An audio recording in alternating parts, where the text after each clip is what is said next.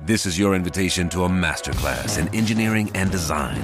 Your ticket to go from zero to 60 with the Lexus Performance Line. A feeling this dynamic is invite only. Fortunately, you're invited. Experience the exhilaration of the Lexus Performance Line and some of the best offers of the year on select models at the Invitation to Lexus sales event, now through April 1st. Experience amazing at your Lexus dealer.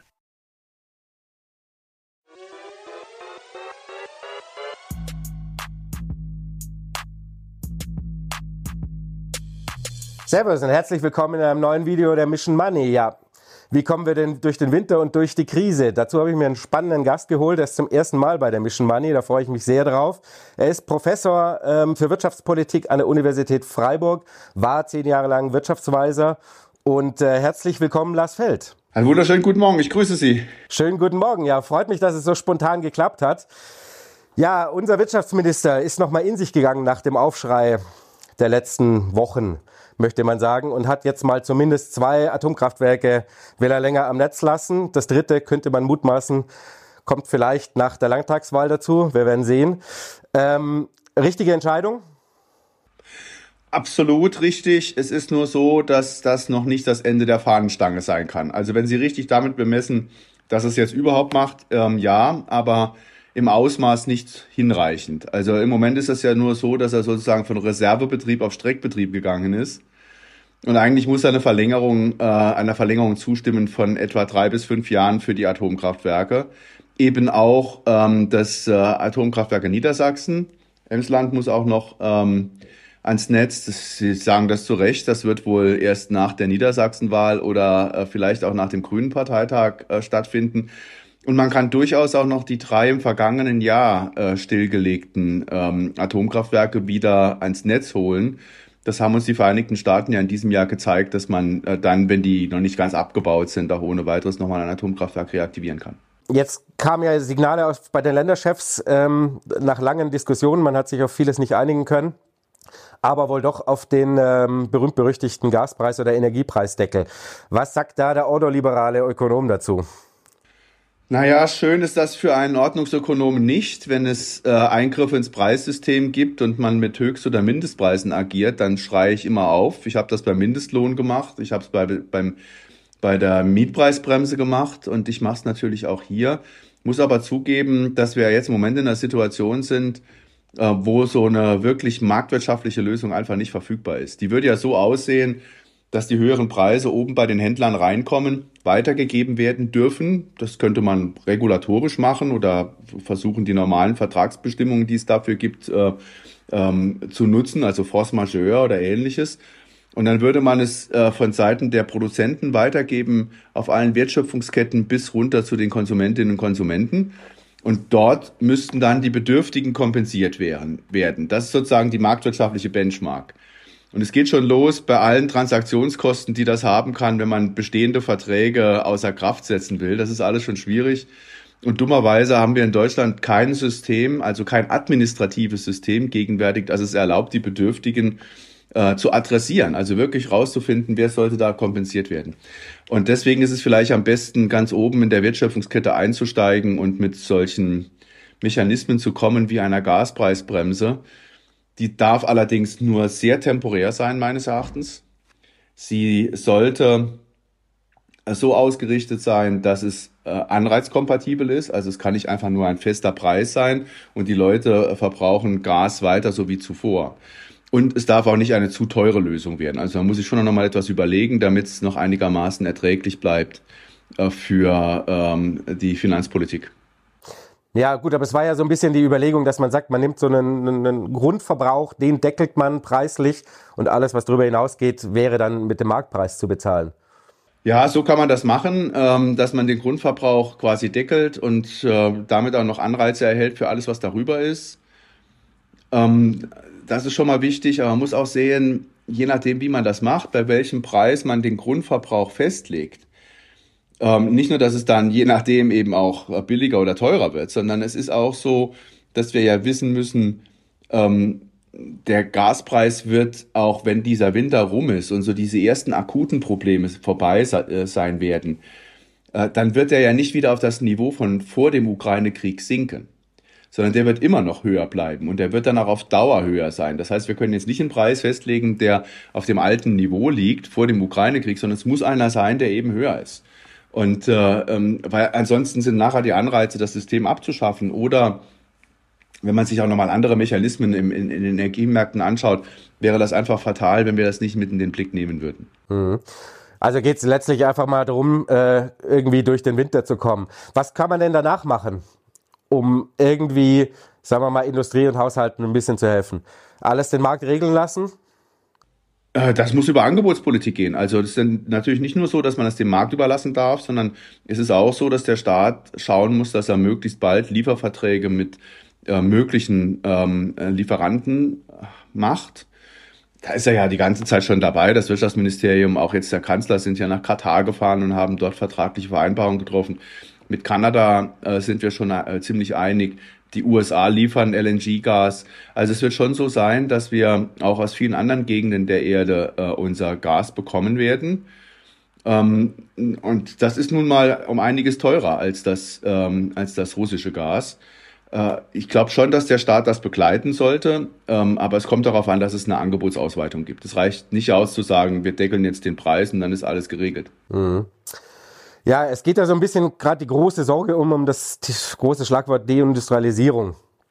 Ähm, was muss und kann Wirtschaftspolitik jetzt eigentlich leisten? Also was müssen wir so ein bisschen anschieben, damit uns das alles nicht passiert? Ja, ich kann immer die große Sorge verstehen, auch von Seiten der Unternehmen, die in diesen Bereichen sind und, und dann versuchen, darüber Druck zu machen. Mir ist bewusst, dass auch schon vor dem Ukraine-Krieg ähm, Unternehmen, die energieintensiv produziert haben, ihre Erweiterungsinvestitionen nicht mehr in Deutschland getätigt haben. Ob das die Aluhütten gewesen sind, Stahlindustrie, die ist zum Teil nach Skandinavien gegangen, weil die Energiepreise dort niedriger sind ähm, die Chemieindustrie, die gewisse Erweiterungsinvestitionen vornimmt, nehmen Sie das große Werk der BASF in China beispielsweise. Also die Investitionen finden sowieso schon außerhalb Deutschlands statt, weil bei uns die Bedingungen schlechter sind. Und deswegen muss man in der Energiepolitik ganz dezidiert darauf drängen, dass wir zu einer weltweiten Vereinbarung kommen. Im Sinne eines Klimaclubs, äh, da ist es wichtig, die Amerikaner mit ins Boot zu holen und die Chinesen mit ins Boot zu holen, dann kommen wir schon voran. Aber das ist etwas, was man auf jeden Fall erreichen muss. Und das Zweite, wir müssen, wenn wir so ungünstige Bedingungen äh, haben, ähm, die Energiekosten so hoch sind im Vergleich zu anderen, dann müssen wir uns jetzt äh, vor dem Hintergrund der gestiegenen Gaspreise auch ein anderes, ähm, eine, eine andere Energiepolitik überlegen. Es geht ja jetzt nicht mehr, dass man den Ausbau der Erneuerbaren und den Übergang zur Klimaneutralität mit der Backstop-Technologie Gas macht. Das ist jetzt zu teuer. Das heißt, wir brauchen für den Übergang jetzt einen, ein anderes energiepolitisches Konzept und da ist die Bundesregierung bisher nicht sehr weit vorangekommen. Hm. Was wäre Ihr Vorschlag? Stärker auf Atomenergie zu setzen und deswegen die Verlängerung auf fünf Jahre. Oder sogar neue bauen? Nein, so weit würde ich nicht gehen. Ich bin jetzt nicht wirklich ein Freund der Atomwirtschaft. Es geht nur darum, eine Übergangslösung zu finden. Und wir haben in Deutschland uns politisch schon vor langem entschieden, die Atomenergie ähm, abzuschalten. Das sollten wir dann auch irgendwann tun. Ähm, und das irgendwann ist nicht St. Nimmerleins. Also es geht wirklich jetzt nur darum, eine Übergangstechnologie äh, zu haben und äh, die äh, Atomkraftwerke sind dahingehend nutzbar. Mhm. Jetzt hatten wir ja im, Frühjahr mal ein äh, längeres Interview mit äh, dem früheren E.ON-Chef Johannes Theissen und der hat da natürlich ein ähnliches Bild so ein bisschen gezeichnet. Die Frage ist ja auch, ähm, was machen wir eigentlich mit der Infrastruktur, ähm, die dazugehört, wenn wir viele neue äh, Windkraftwerke und äh, ganz viel Photovoltaik haben? Muss das nicht am Ende des Tages auch der Staat mitbegleiten, weil die Privatwirtschaft in Deutschland nicht so wahnsinnig viel Lust hat äh, zu investieren?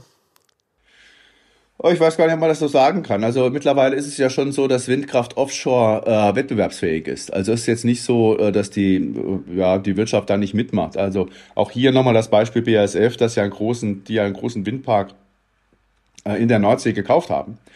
Ähm, der Staat ist natürlich gefordert für die Infrastruktur.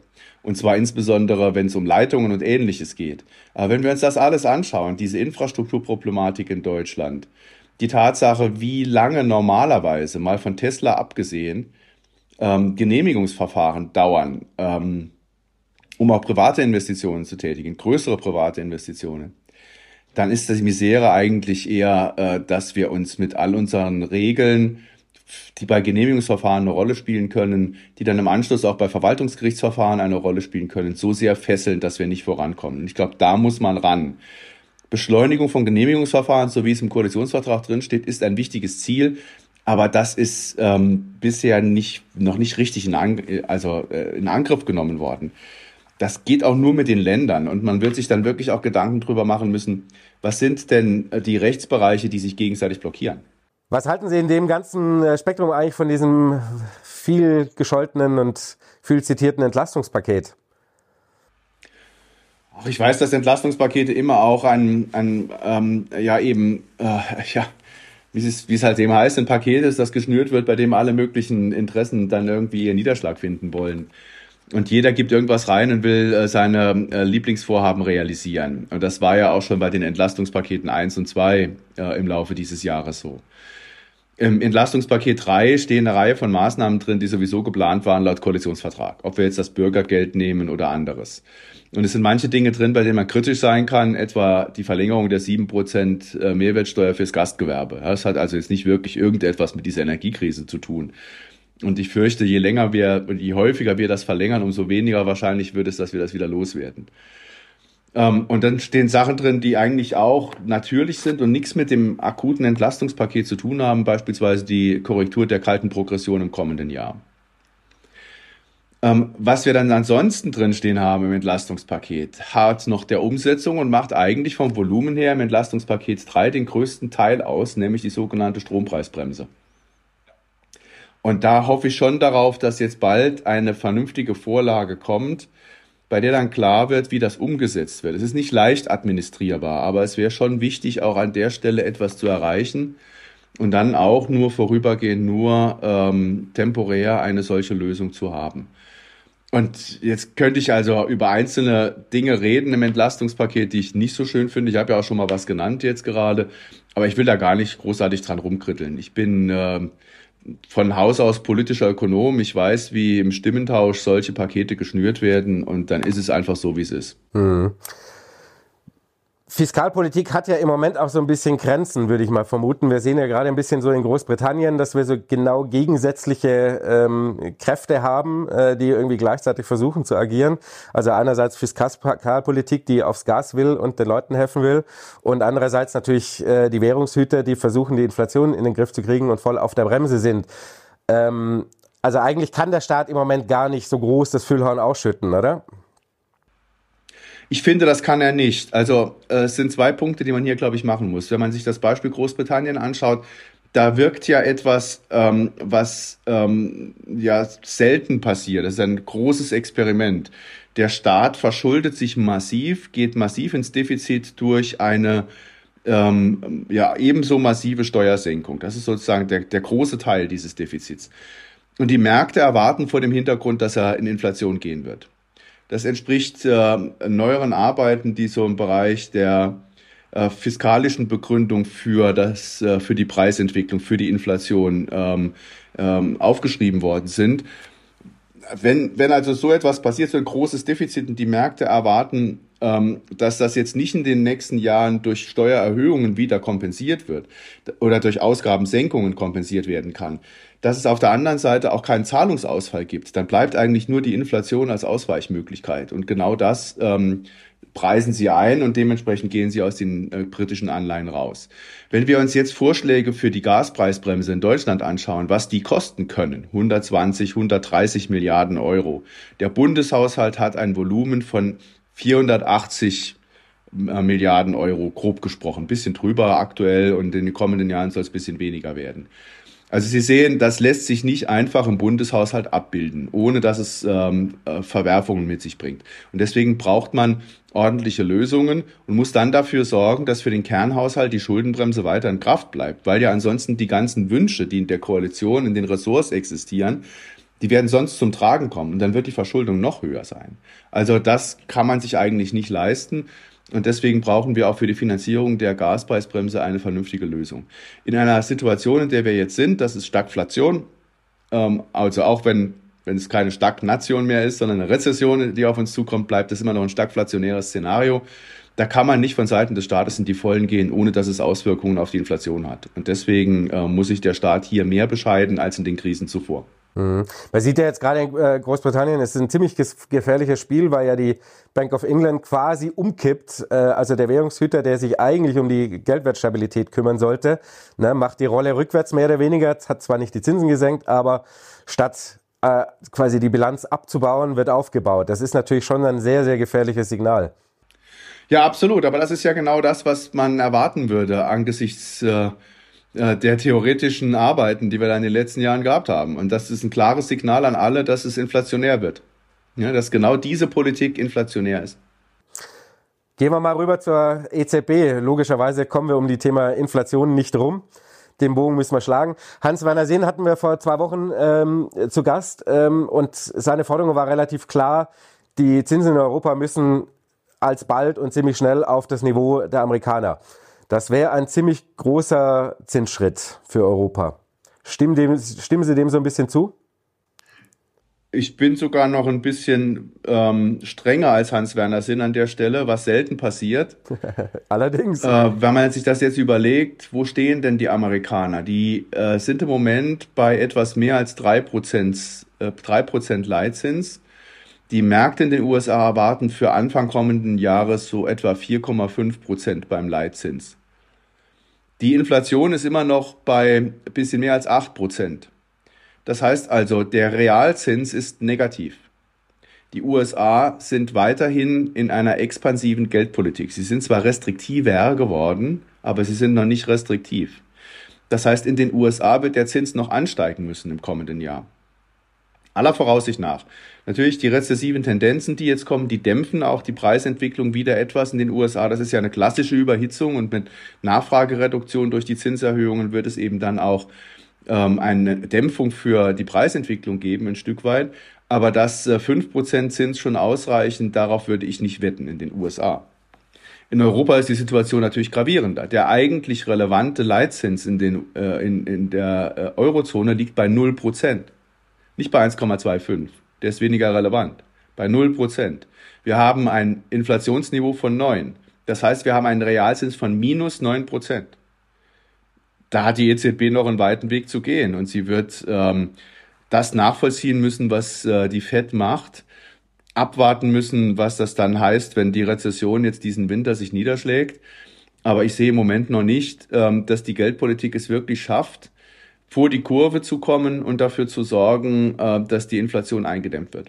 Okay, aber also Ihr, Ihr Rat und Empfehlung würde ich sagen, ich sage jetzt mal nicht Forderung, äh, wäre schon relativ kräftige Zinssprünge. Naja, man muss bei den Zinssprüngen wiederum aufpassen. Man kann ja die Marktteilnehmer nicht überfordern. Also wenn sie jetzt von heute auf morgen statt äh, 0%, 4% Zins verlangen, dann äh, würden die Versicherer, die Banken, die Pensionskassen äh, ganz, in ganz schöne Schwierigkeiten kommen. Das kann die EZB nicht machen. Aber sie wird die Märkte schon auch darauf vorbereiten müssen, dass die Zinsen noch nennenswert nach oben gehen. Und deswegen sind mindestens 75 äh, Basispunkte wie jetzt im September angezeigt, vielleicht auch mal zwischendurch 100. Die Frage ist natürlich nicht zuletzt nach der Italienwahl und aber auch schon davor, wie realistisch ist es, ähm, dass die EZB, sagen wir mal, da so frei auf das Geld, auf den Geldwert schauen kann und nicht so sehr auf die etwas stärker verschuldeten anderen Mitgliedstaaten. So formulieren wir es mal. Naja, die EZB nutzt ja einerseits mit, der, mit dem flexiblen Einsatz des ähm, Pandemic Emergency Purchase Program schon seit diesem Sommer und dann auch mit ihrem neuen Instrument TPI die Möglichkeit, bei, bei, bei ähm, eventuellen Turbulenzen in Italien äh, eben auch einzusteigen und Anleihen zu kaufen. Das heißt, sie hat die Möglichkeit, einerseits die Zinsen stärker anzuheben und dann andererseits nochmal zu stabilisieren mit Anleihekaufprogrammen. Ich bin nicht begeistert davon und habe auch den Eindruck, dass das äh, insgesamt noch schwierig sein könnte. Ähm, also vor allen Dingen in, der, in, der, in der Frage oder im Hinblick darauf, ähm, äh, ob das noch Monet, ja, Geldpolitik ist oder schon äh, in die anderen Politikbereiche hineinragt, also eher Finanzpolitik. Und deswegen ähm, hoffe ich, dass die EZB eben dieses Instrument TPI gar nicht erst einsetzen muss. Robert Halber hat die Woche bei uns gesagt, ähm, die EZB muss die alte Angst, dass äh, steigende Zinsen in der Eurozone, dass die äh, Eurozone dann gleich auseinanderfällt, endlich mal ablegen und ähm, wir können nicht immer nur die Geldschleusen aufmachen, weil sonst reformiert niemand. Ich nehme an, Sie Ja, das ist das. auch absolut richtig. Das ist absolut richtig. Wir werden sehen, was die ähm, italienische Politik macht, ob sie bereit ist, Reformen durchzuführen. Aber ähm, ich war jetzt in den letzten Wochen äh, zweimal in Italien und hab, hatte so den Eindruck, dass alle Menschen dort sehr gelassen sind angesichts der neuen Regierung. Oftmals auch einfach nur mit der Bemerkung, äh, die wird eh nicht lange halten. Ja? Und dann haben wir nochmal eine andere Situation. Vielleicht ist das so, vielleicht nicht. Ähm, ich bin schon etwas ja, gelassener äh, im Hinblick auf Italien, weil ich auch den Eindruck habe, dass andererseits Italien ja schon immer auch seine Verpflichtungen eingehalten hat. Bei allen Debatten und was dann so in der Öffentlichkeit gesagt worden ist und Deutschland-Bashing und äh, von unserer Seite Italien-Bashing und was auch immer. Das ist natürlich viel Neues, aber ähm, Italien hat seinen Verpflichtungen, äh, ist seinen Verpflichtungen immer gefolgt in der ähm, Europäischen Union und äh, es hat jetzt im Zuge des äh, Programmes Next Generation EU eben auch Reformprogramme ähm, mit der Kommission vereinbart und die wird es dann auch durchführen. Da bin ich schon zuversichtlicher als so manch anderer. Mhm. Klar, aber es ist natürlich ja auch nicht nur Italien und auch nicht jetzt nicht nur durch das politische Umfeld. Das ist klar, dass Italien das äh, auch so ein bisschen gewohnt ist, dass man immer unterschiedliche Strömungen äh, vorübergehend an der Macht sind, sondern es geht ja auch um alle anderen Länder drumherum. Ja? Auch ähm, Robert meinte das natürlich auch. Ne? Nicht nur auch Frankreich ist jetzt kein Hot der Stabilität äh, oder Spanien und drumherum wird es mit Sicherheit jetzt niemand sagen, oh ja, lass bitte ganz streng sein. Naja, also äh, man kann ja schon feststellen, dass wir äh, mit den Reformprogrammen, ähm, äh, vielleicht sollte ich nicht nur Reformen sagen, sondern man muss ja sagen, die Rettungsprogramme, die im Zuge der Euro-Schuldenkrise gekommen sind, die haben schon gezeigt, dass die Länder, die in diesen Programmen drin waren, auch in der Lage waren zu reformieren. Das gilt beispielsweise auch für Griechenland. Es gilt äh, verstärkt auch für Portugal und Spanien. Und deswegen kann man auch bei diesen Ländern zuversichtlicher sein. Italien ist deswegen immer im Fokus, weil es ähm, riesige Probleme einerseits hat und andererseits nicht in den Programmen drin war, also sozusagen aus eigener Kraft dafür sorgen muss, dass Reformen stattfinden. Frankreich hat eine ganz andere wirtschaftliche Situation. Um das zu illustrieren, ähm, die wichtigste Voraussetzung für langfristiges Wirtschaftswachstum jenseits von konjunkturellen Entwicklungen ist, äh, die, ist das Produktivitätswachstum. Und Italien hat seit ähm, etwa zwei Jahren vor Eintritt in die Währungsunion, also seit über 20 Jahren, 25 Jahren etwa, kein Produktivitätswachstum mehr gehabt. Also überhaupt keins. Ja? Das ist eine flache Kurve. Während Frankreich hat ein Produktivitätswachstum, das etwa dem deutschen entspricht, schafft das allerdings nur mit einer höheren Arbeitslosigkeit gering qualifizierter. Wenn die alle im Arbeitsmarkt drin wären, wäre auch das Produktivitätswachstum etwas gedämpfter, ja, weil geringer Qualifizierte eine geringere Produktivität mit, mitbringen in den Arbeitsmarkt. Aber trotzdem zeigt sich dann schon, dass es in Frankreich andere Probleme sind. Dass äh, die Schwierigkeiten im Hinblick auf Fiskal- und Geldpolitik in äh, der Währungsunion äh, bei Frankreich ist, dass bisher die Bereitschaft Frankreichs zu konsolidieren nicht erkennbar war. Das ist das Problem. Es kommt dann immer irgendein Grund, irgendeine Krise oder sonst etwas, warum man noch stärker in eine expansive Fiskalpolitik geht von Seiten der Franzosen. Das ist jetzt ja auch wieder der Fall. Frankreich hat eine Gaspreisbremse, die sehr, sehr teuer ist. Ja, und die dann entsprechend die Verschuldung nach oben bringt. Also ich sehe jetzt nicht, äh, dass da die Bereitschaft in Frankreich groß wäre, etwas zu ändern. Wie ist es, kommen wir da quasi, den, schlagen wir den Bogen nach Deutschland zurück. Ähm, ist denn die, unsere Schuldenbremse zu halten, wenn wir diese ganzen ähm, Preisdeckel machen? Also es geht ja um die Regelgrenze der Schuldenbremse. Sie ist ja auch mit einer Ausnahmeregel äh, voll in Kraft und insofern gehalten, ja. Ähm, also ich würde, ich gehe im Moment weiterhin davon aus, dass wir die Ausnahmeregeln nicht brauchen, dass es einen Mechanismus geben kann, der dafür sorgt, dass äh, für den Kernhaushalt im kommenden Jahr die Regelgrenze der Schuldenbremse bindet und wir deswegen auch die ganzen Ausgabenwünsche, die nichts mit der Energiekrise zu tun haben, unter Kontrolle halten können. Ich glaube, das ist ein ganz wesentlicher Aspekt und deswegen muss man sich jetzt um Lösungen kümmern, wie man die Finanzierung einer Gaspreisbremse äh, realisieren kann, ohne dieses Ziel äh, ähm, in Gefahr zu bringen. Mhm. Abschließende Frage, wie sehr ist unser Wohlstand in Deutschland in Gefahr? Naja, bei Inflationsraten, wie wir sie jetzt sehen, äh, die Gemeinschaftsdiagnose äh, geht davon aus, dass es jetzt im laufenden Jahr 8,4 Prozent Inflation sind, im kommenden Jahr 8,8 Prozent.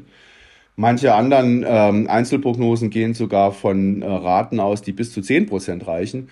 Da würde ich schon sagen, dass das den Wohlstand massiv gefährdet. Und wir können mit keiner Politik die ähm, dadurch unmittelbar spürbaren Auswirkungen auf äh, den Wohlstand der Bürger kompensieren. Inflation ist eine besonders schädliche Entwicklung. Man kriegt sie dann erst allmählich in den Griff. Und äh, das muss man auch tun von Seiten der Geldpolitik. Aber in diesem Übergang, bis sie im Griff ist, tritt ein Wohlstandsverlust auf, der ähm, eben nicht kompensiert werden kann. Mhm. Ja, dann hoffen wir, dass die EZB richtig auf die Bremse tritt. Herr Feld, vielen Dank. Ja, weiß, wir hoffen, dass die EZB ihren Job macht. Ich hoffe, euch hat's gefallen. Ähm, treibt mal unten in die Kommentare, wie ihr das seht. Und äh, ansonsten sehen wir uns am Samstag wieder zum Mischen Fall. Ciao.